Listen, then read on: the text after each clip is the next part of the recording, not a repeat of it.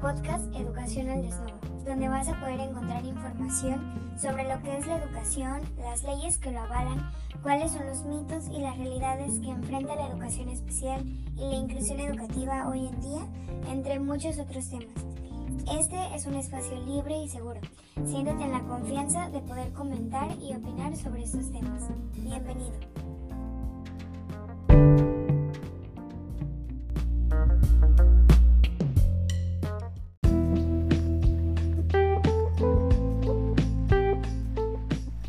Hola a todos, ¿cómo están? Mi nombre es Anel y es un placer estar con ustedes un episodio más de Educación al Desnudo.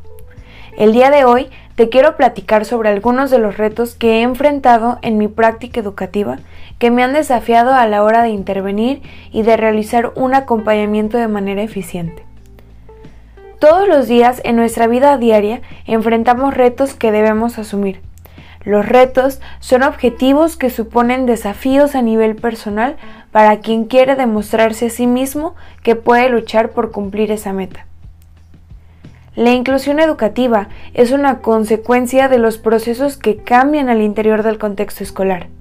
Esto implica el reconocimiento de barreras para después abatirlas y mirar la heterogeneidad como natural y parte de la comunidad educativa en la que estamos inmersos. La primera de las premisas que componen nuestra referencia es el reconocimiento explícito de que la diversidad es un hecho real e incuestionable que no puede ser eliminado ni reducido. Valoramos la diversidad en positivo porque ofrece grandes oportunidades para el aprendizaje. Además, tenemos que contemplar las diferencias como las mejores oportunidades para el aprendizaje y no como problemas a solucionar.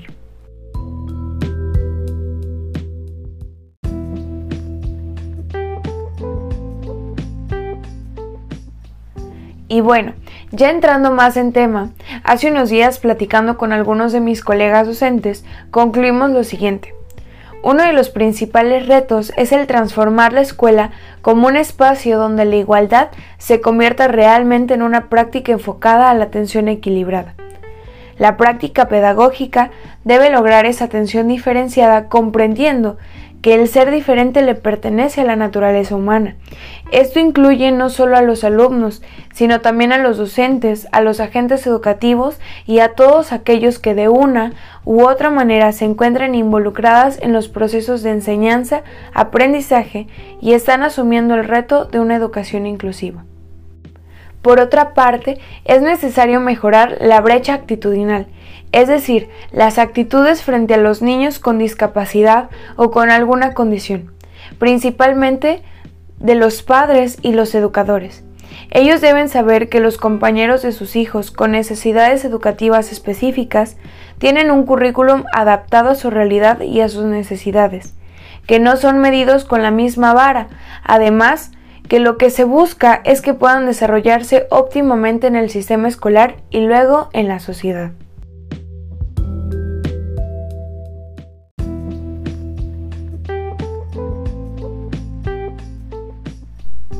Otro aspecto a considerar es un cambio de la cultura, tanto social como escolar, ya que los maestros de educación regular tienen la idea de que los docentes de educación especial son los únicos responsables de atender y crear espacios inclusivos. Y esta es una tarea conjunta, es algo que se tiene que trabajar de manera colaborativa, afianzando lo que ya sabemos y añadiendo nuevas propuestas para mejorar nuestra práctica educativa. Si de algo podemos estar seguros es que la dualidad de sistemas educativos desde la formación docente ha sido cómplice en el pensamiento de la diferenciación y segmentación de los estudiantes por sus características. Y bueno, esto es algo que debe de cambiar.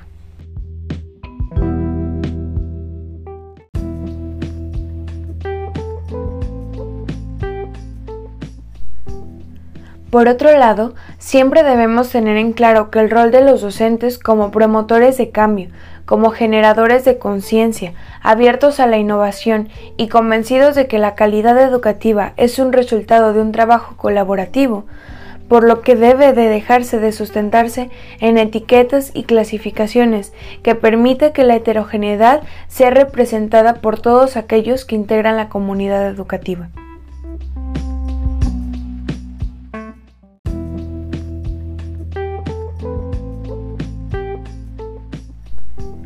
Y para ir cerrando este episodio, quiero decirte que actualmente la inclusión real es aún un sueño, que esperamos que en un futuro no muy lejano esté presente en la sociedad.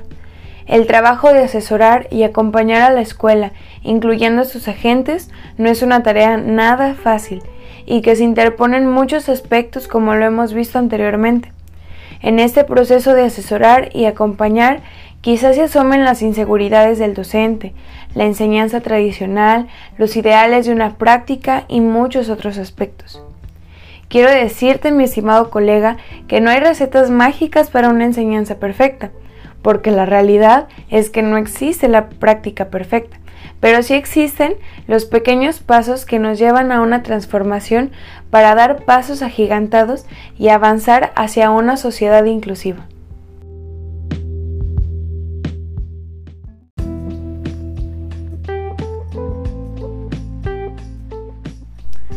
Permíteme cerrar con la siguiente frase. Nadie puede volver atrás y hacer un nuevo comienzo, pero cualquiera puede comenzar ahora y hacer un nuevo final. Autor desconocido. Esto ha sido todo por el episodio de hoy. Muchas gracias por acompañarme. Nos vemos en el próximo episodio de Educación al Desnudo.